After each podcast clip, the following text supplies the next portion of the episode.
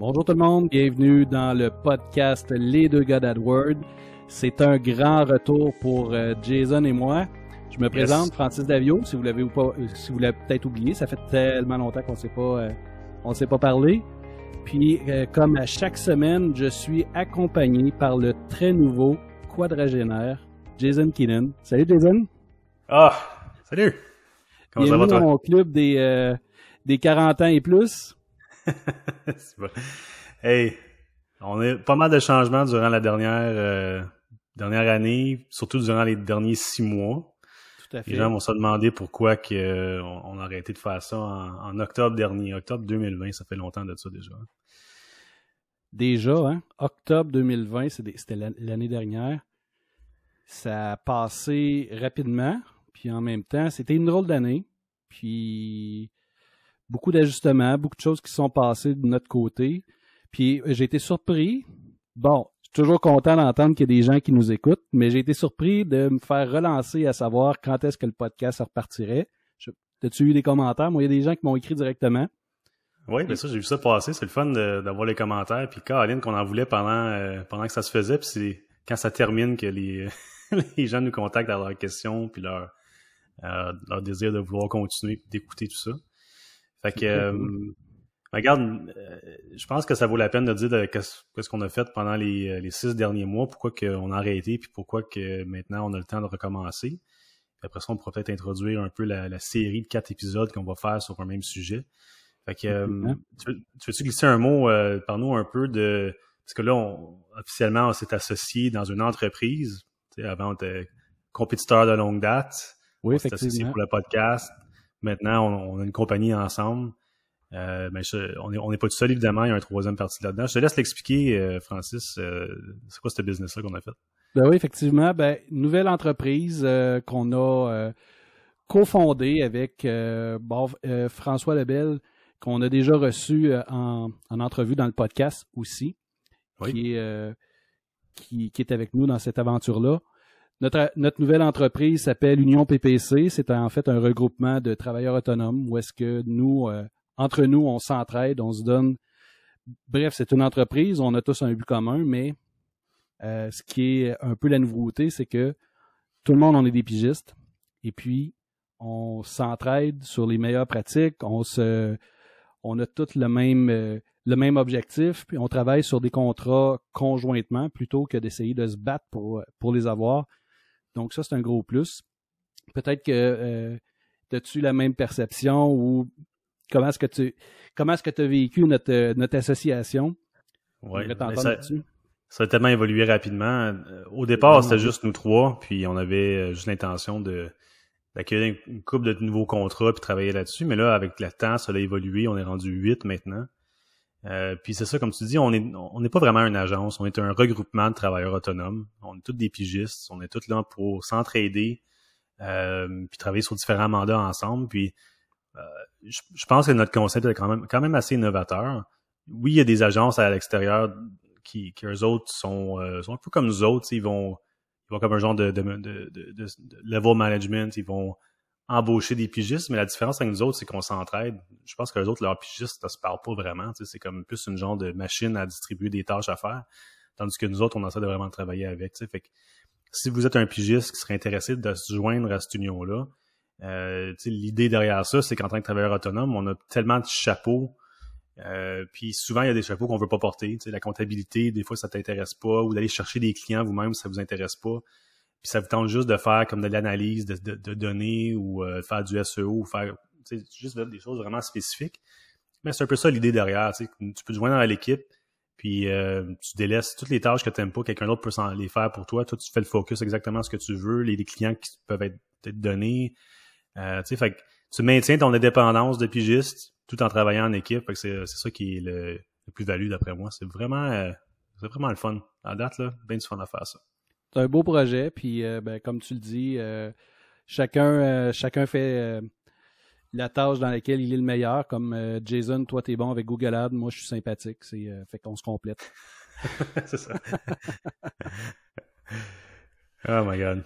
Mais oui, c'est en plein ça. Fait qu'on fait, on fait les choses qu'on aime, puis on, essaie d'avoir du fun en le faisant. Fait que Effectivement. Voilà ce qu'on faisait, voilà ce qu'on faisait les six derniers mois. Oui, donc ça explique un peu le, pourquoi on a mis le, podcast de côté. C'est pas parce qu'on n'avait plus envie de le faire, c'est vraiment, c'était vraiment une question de temps. Puis aujourd'hui, ben, je suis vraiment, vraiment content qu'on relance ça. Je m'ennuyais, même si maintenant on se côtoie tous les jours.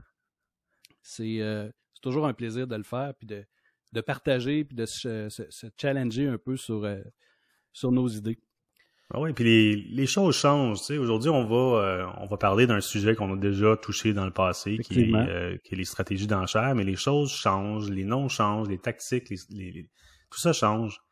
Puis euh, contrairement à faire un épisode, disons, par semaine sur un sujet différent, maintenant, on va vraiment aller faire un genre de deep dive dans chacun des, des sujets. Là, on va faire une série de quatre épisodes sur le sujet des stratégies d'enchères on va parler de différentes stratégies à chaque épisode. On va terminer avec euh, l'information sur comment les utiliser, puis tout ça. Puis ça va être vraiment, vraiment plus complet.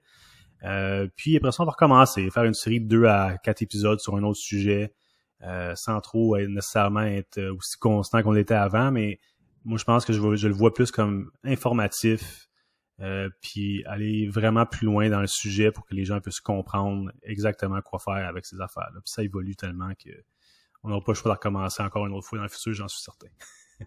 oui, c'est clair. Les choses vont tellement vite dans Google Ads. Il y a. Bref, à chaque semaine, j'ai l'impression qu'il y a une nouveauté.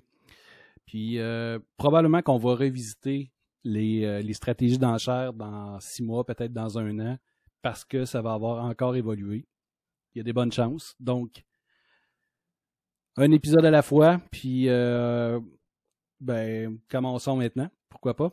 Donc, ben euh, stratégie d'enchère, euh, cette semaine, on va parler de la base un peu plus, les stratégies d'enchère manuelles, puis les stratégies euh, manuelles optimisées. C'est bien ça? Oui, en anglais, on l'appelle le Enhanced CPC, le ECPC.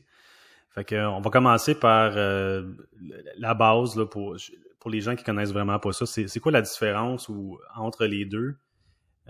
puis ben écoute, commence par ça. On va commencer vraiment, vraiment la, stricte base. Dis-moi un peu c'est quoi la différence entre les deux, Francis? Bon, OK.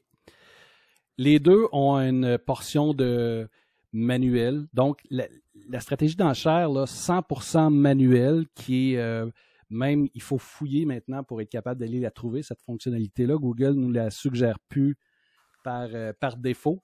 Donc, il faut vraiment aller ouvrir les, euh, les, stratégies d'enchères. Puis si on sélectionne le manuel, même c'est écrit non recommandé juste à côté.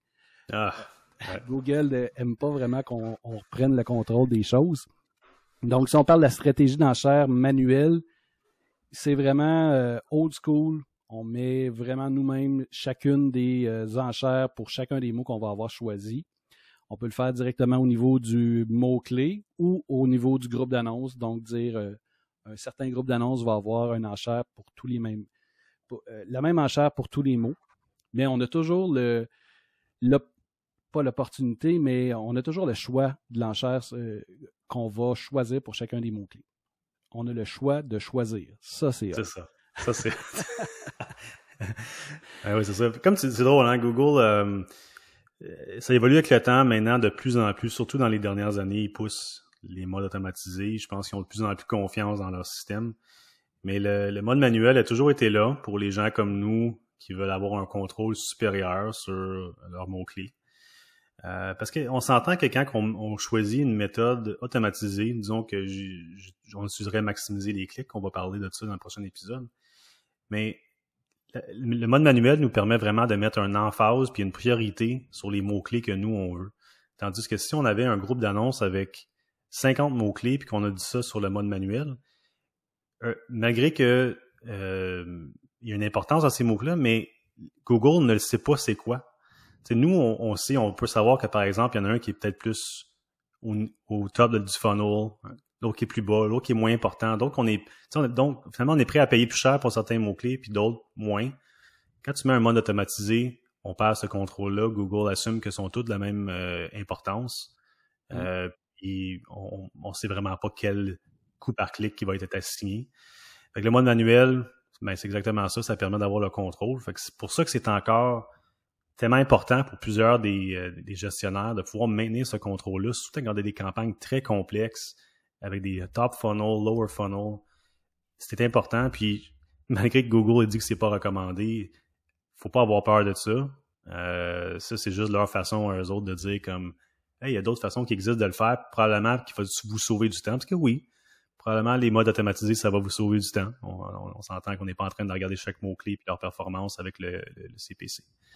Fait que euh, voilà, puis je pense pas que ça va disparaître non plus. Il y a pas mal de compagnies dans le monde euh, beaucoup plus grosses que les notes et les vôtres euh, que les autres sont probablement encore sur cette méthode-là. Fait que, euh, ils vont le garder pour un petit peu encore, j'en suis certain. Oui. Euh, ben, ah, j'ai cette impression-là aussi, quoique Google peut décider de tirer la plug à peu près n'importe quand. Puis, quand est-ce que tu vas choisir une stratégie manuelle par rapport à... comment je pourrais dire ça? disons, un débutant, est-ce que c'est conseillé, d'après toi, de, commencer avec une stratégie manuelle? Quelqu'un qui n'a jamais fait ça, qui, euh, décide de, se lancer dans Google Ads? Je pense que non. je pense que non. Parce qu'honnêtement, les, euh, PME là, qui n'ont pas une agence ou un pigiste pour travailler sur leur compte pour eux, disons quelqu'un qui ne se, connaît pas et qui veut vraiment juste tester la plateforme puis voir ce que ça donne par eux-mêmes sans aide par personne, je pense que c'est trop compliqué pour eux autres. Je pense qu'ils vont se décourager. je pense qu'ils n'ont pas le temps non plus d'aller plusieurs fois dans la semaine, regarder qu'est-ce qui se passe, puis euh, faire des ajustements ici et là. Euh, je trouve c'est trop complexe, je pense, pour eux. Fait que euh, moi, ce que je recommande pour les agences ou les personnes, pas les agences, mais les compagnies qui, qui, débutent dans ça, probablement que maximiser les clics, c'est un bon, un bon début. ça va permettre de sauver beaucoup de temps en termes de gestion des coûts par clic individuels, les enchères des mots-clés. Puis ça donne quand même une, bonne performance, là, dépendamment de votre industrie. Euh, fait que pour répondre à ta question, euh, je pense que c'est trop complexe. C'est du même avis que moi pour les, débutants que c'est un petit peu trop avancé? Je pense que oui, maintenant, parce qu'il y a d'autres options. Mais euh, à une certaine époque, on n'avait pas vraiment le choix, c'était ça. Il y avait juste ça qui existait. Donc pour moi, j'ai commencé, j'ai vraiment commencé avec le, manuel. Mais aujourd'hui, il, y a des options qui existent qui peuvent nous donner un coup de pouce. Dont euh, la deuxième stratégie d'enchère qui est le CPC optimisé, le ECPC, même, euh, même en français, on dit le ECPC aussi. OK. Est-ce que tu peux m'en parler un peu? Oui, mais ça va se ressembler euh, en, termes de, gestion de mots-clés, c'est la même façon. C'est tu peux euh, ajuster les enchères au niveau des mots-clés ou des groupes d'annonces et tout ça. Euh, la seule différence, c'est que Google va utiliser un algorithme additionnel qui va regarder l'historique de performance au niveau des tous les, gens qui font de la publicité sans contrainte. Là. Euh, puis ils vont se permettre d'augmenter le coût par clic s'ils pensent que ça peut apporter une conversion. Donc, même si on règle un, un CPC un maximum de 5 Peut-être qu'un jour, il va monter à 8 parce que Google croyait que, basé sur un algorithme, il y aurait quelque chose qui va, une action qui se passerait qui ferait en sorte que ça vale la peine d'augmenter. Ça sera jamais toujours le cas. C'est pas genre euh, à chaque fois que Google augmente le CPC à cause de l'algorithme, ça veut dire que tu as eu une conversion? Pas du tout. Euh, mais encore là, c'est ça, ça donne un petit avantage pour peut-être ceux-là qui voudraient pas aller toujours ajuster leurs enchères manuellement tous les jours euh, cette, stratégie-là pourrait aider à, compenser pour le, manque de temps pour, pour faire ça. En gros, pour un ECPC, ce qu'on va faire, on va choisir quand même le, le coût au clic qu'on est prêt à payer, mais on donne une portion de contrôle à Google avec son algorithme, son intelligence artificielle pour pardon, qu'il puisse euh, ajuster l'enchère. il va l'ajuster en fonction, ben, en fait, jusqu'à où il se permet d'ajuster. Moi, j'ai entendu quelque chose comme un 60% possible d'augmentation. Est-ce que c'est de l'information que tu as?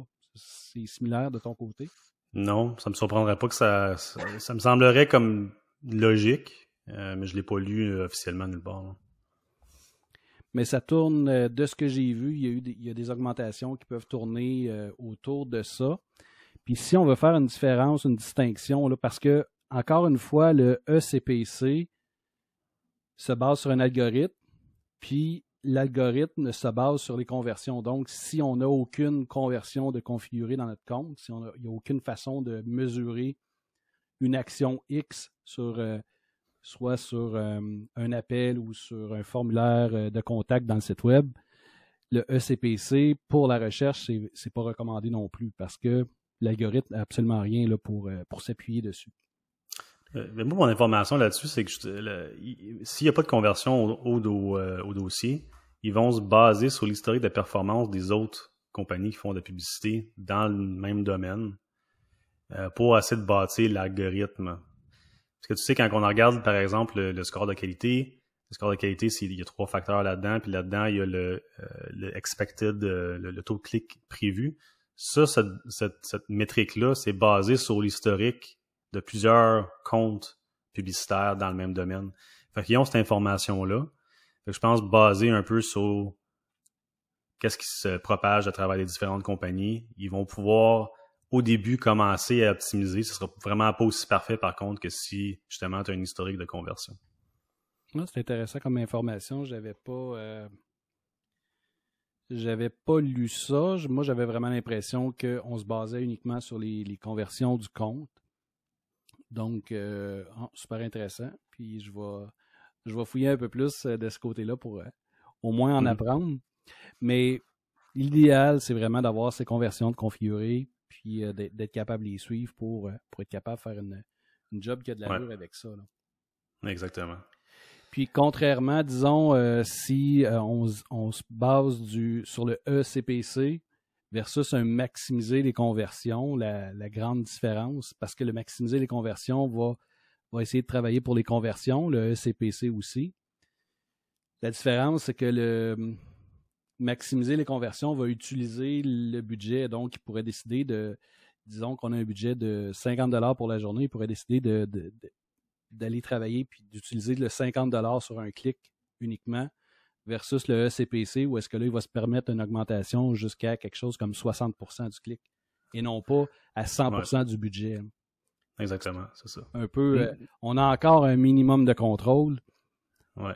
Euh, bon, Disons pas trop sur Max Conversion, on en parle dans deux semaines. Là.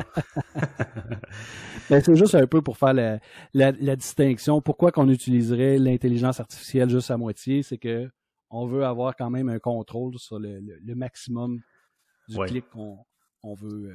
Euh, c'est un, beau compromis, finalement. Oui, je pense que oui. C'est une belle, une belle option. C'est c'est une stratégie que j'utilise quand même assez régulièrement. Ça fonctionne quoique on commence à être tenté de plus en plus vers, euh, pour certains comptes, plus facile avec les, stratégies automatisées. Mais on aime ça quand même avoir un contrôle. Puis particulièrement, je pense, avec les campagnes en français, je Caroline que c'est pas. Euh, ça s'en vient, mais il manque, il manque un petit quelque chose à Google sur la compréhension de, certains mots dans la sémantique. Il y a quelque chose qui. Hmm il y a quelque chose qui manque. Faut faire attention. Hein. Fait parlons du, euh, de, l'éléphant dans la pièce, parce que moi, c'est qu'est-ce qui m'intéresse là-dedans. Quand j'ai commencé en, à mes débuts de faire justement des annonces Google Ads, j'ai jamais vraiment, au tout départ, je me suis pas concentré sur le mode manuel, je me suis pas concentré sur assigner des enchères spécifiques aux mots-clés ou au groupe d'annonces, je faisais autre chose quand je suis venu prêt à, m'informer sur le sujet, on dirait que le monde dansait autour de la réponse que je cherchais. Moi, je voulais savoir comment tu fais pour assigner, comment tu fais pour trouver le CPC que tu vas assigner à un mot-clé?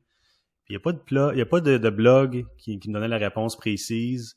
Quand j'écoutais des podcasts de d'autres experts, ce que j'entendais, c'était comme, c'était comme un secret c'est un, secret, c'est notre façon. Nous, on a notre façon de le faire, puis on va pas le dévoiler. C'est un, un, gros comme un gros mystère. Fait moi, je pense que c'est le temps qu'on dise aux gens, une fois pour toutes, comment qu'on le fait nous autres. Pourquoi pas? Oui, oui, regarde. On, va, c'est, on est là pour aider, on est là pour dévoiler nos, euh, nos, nos, meilleurs secrets. Pourquoi pas l'expliquer de, euh, du début à la fin? Comment qu'on fait pour assigner ou trouver c'est quoi le CPC optimal pour un mot-clé? Est-ce que tu veux que je commence ou tu y vas? Écoute, tu as ouvert la porte, je pense que je vais te laisser aller. Je suis curieux de, de, savoir ce que toi tu fais. Ouais. Parfait. Ben, les, les gens à qui, euh, qui j'écoute, là, c'est toujours eux autres, je vais au pif. C'est ça mm-hmm. la réponse qu'ils disent, c'est j'ai ajouté un mot-clé, j'ai aucune idée comment que ça pourrait coûter pour qu'optimalement je me retrouve par exemple dans le haut de la page. je vais mettre un petit enchère de 25 sous, 50 sous, peu importe, quelque chose de très bas. Puis là, on va monter avec le temps pour voir comment qu'on va, euh, on va se positionner. Bon, c'est une façon de le faire. C'est pas, euh, c'est, pas incorrect de le faire comme ça. Mais tu as probablement du temps que tu peux sauver en regardant certaines colonnes dans Google Ads, l'information qui est fournie là.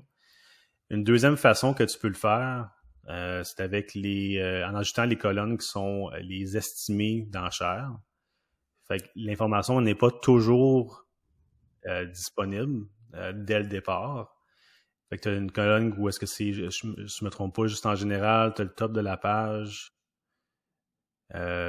puis l'absolu top, si je me trompe pas. Fait que tu as trois colonnes que tu peux ajouter pour avoir une estimation. Une estimation parce que l'enchère peut varier par rapport aux mots-clés, avec la géolocalisation, l'horaire, la compétition.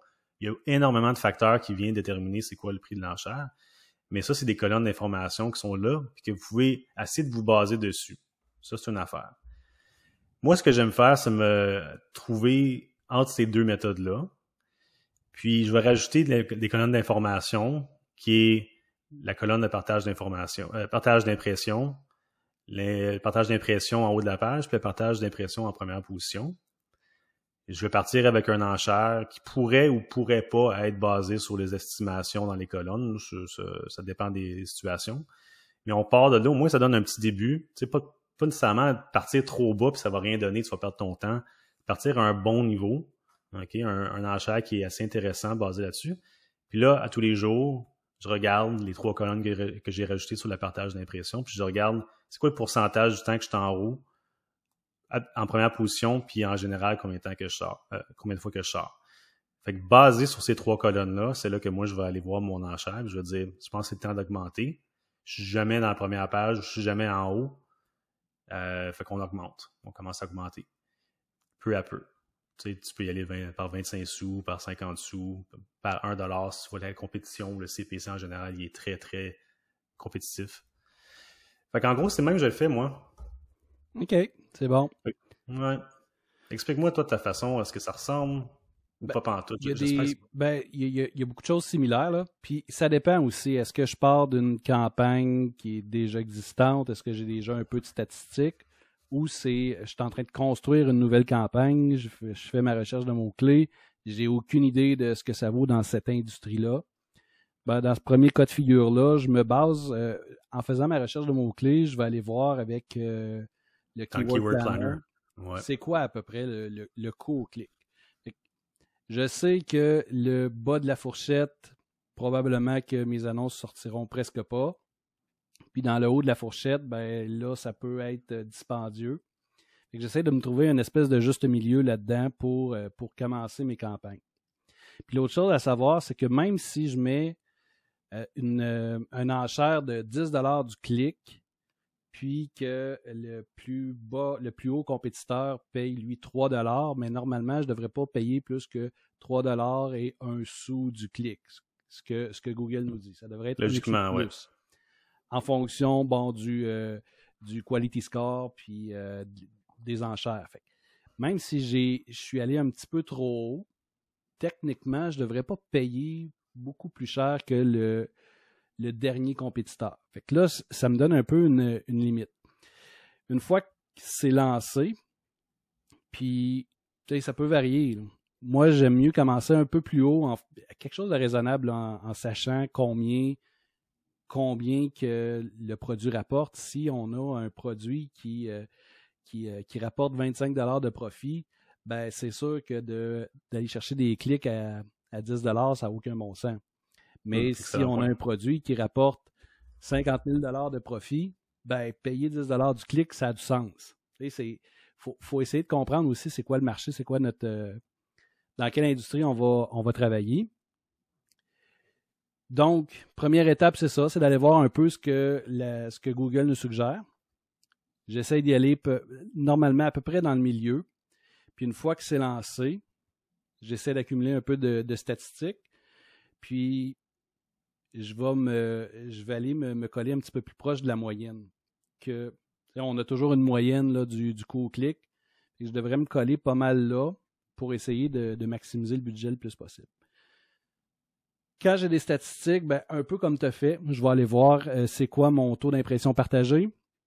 Je vais aller voir euh, combien, euh, combien je perds à cause du ranking, parce que le ranking, ce n'est pas nécessairement toujours parce que l'annonce n'est pas bien pas bien fait, parce que les mots-clés ne sont pas bien choisis.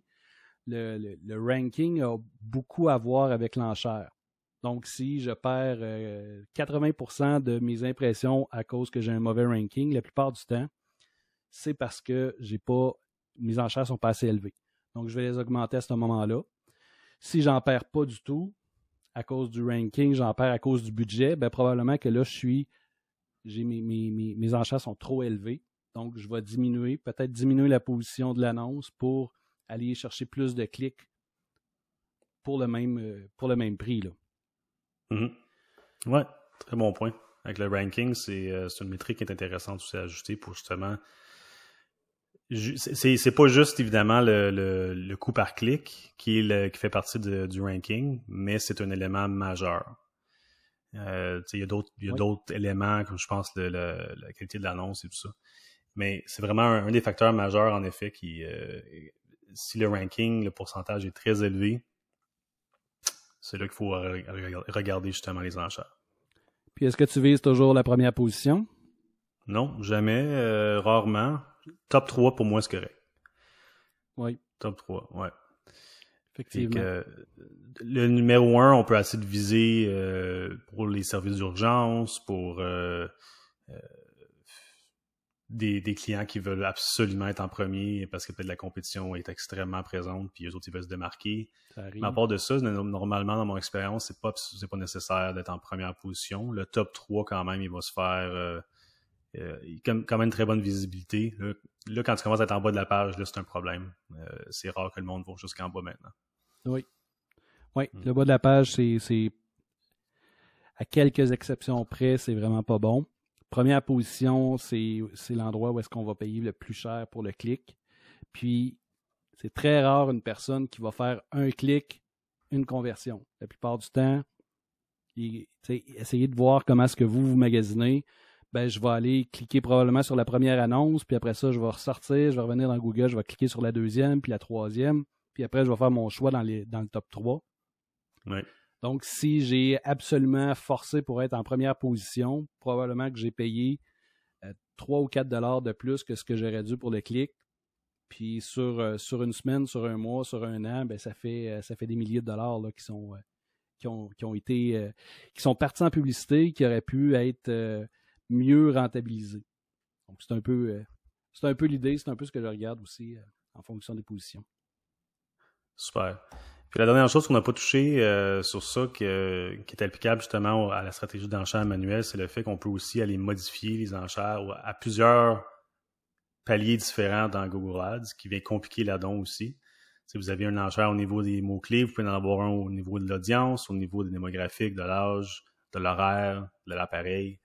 Tout ça, c'est cumulatif. si votre mot-clé est à 5, et, 5 euh, puis vous avez un 20 de plus à quelque part, puis un 30 de plus ici, puis un moins 15 à quelque part d'autre, tout ça rentre dans le calcul. Euh, fait que ça peut devenir extrêmement complexe. En même temps, ça peut devenir très, très, très précis. Euh, mais écoute, c'est des choses qu'il faut garder en tête que ça c'est pas nécessairement quelque chose qu'on va faire dès le départ. Euh, mais avec le temps, le data rentre, les, tendances se manifestent. Puis là, de faire des ajustements à ce niveau-là, ça peut être intéressant aussi. Oui, effectivement. Puis euh, je pense que tu, ben, tu l'as dit, là, la phrase clé là-dedans, c'est que c'est cumulatif. Donc, euh, disons que j'ai fait une, surenchère de. disons que mon enchère de base, c'est 1 J'ai fait une surenchère de 20% pour les hommes, une surenchère de 20% pour la ville euh, de Québec, puis une surenchère de 20% sur les mobiles. Donc, un homme euh, qui est dans la ville de Québec, qui fait la recherche sur mobile, vous allez payer 60% de plus pour le clic. Donc, tout ça est cumulatif, c'est à réfléchir. tout, ça est pris en charge par les, stratégies automatisées qu'on va parler euh, dans le prochain épisode, mais de façon manuelle, il faut, juste, faut juste être conscient qu'à chaque fois qu'on va faire une modification, ben, c'est cumulatif. Exact. Ben écoute, moi ça, fait le tour, euh, ça fait 25 minutes, une demi-heure qu'on parle sur le sujet. Je pense qu'on a pas mal couvert euh, qu'est-ce qu'on pouvait dire sur Manuel en ce moment. On va y revenir dans la quatrième épisode dans la série où est-ce qu'on va parler peut-être de, On va revenir en fait sur, sur les différentes, pourquoi qu'on utiliserait celle-là versus un autre, des, des, des cas d'usage, des choses comme ça. Là. Euh, mais pour, euh, pour aujourd'hui, je pense que ça fait le tour. On veut peut-être prendre une minute pour parler de notre euh, commanditaire, Opteo, qui a toujours été avec nous à travers de tout, tout ce temps-ci, même si on a arrêté. Merci Opteo. On les écoute, on, m'écoute finalement, c'est moi qui ai enregistré. Très cool. On m'écoute, puis on revient pour terminer le podcast. Opteo est une plateforme en ligne qui offre plus de 30 améliorations uniques à faire pour optimiser vos comptes Google Ads. C'est simple, rapide et extrêmement facile d'usage. Vous voulez faire l'essai? Les deux gars d'AdWords vous offrent deux semaines supplémentaires en plus des quatre semaines de base. Visitez opteo.com barre oblique les deux gars pour activer les recommandations personnalisées à vos comptes. Check-moi ça, l'efficacité. Avec ta voix suave. J'ai même, pas levé, même pas levé un doigt, ça a été fait. Ben, merci beaucoup, Francis. C'était un plaisir de, d'enlever la poussière du micro. Oui. D'ouvrir nos, euh, nos cordes vocales. Oui. D'enfiler la belle face. de podcasteur. Ouais, ouais. Très cool. Euh, euh, on, termine ça pour cette semaine, puis là, on va se lancer dans les stratégies d'enchère, maximiser les clics et le partage d'impressions dans le prochain épisode. Alors, merci tout le monde de nous avoir écoutés. On est sur les deux si vous avez des questions. Merci beaucoup.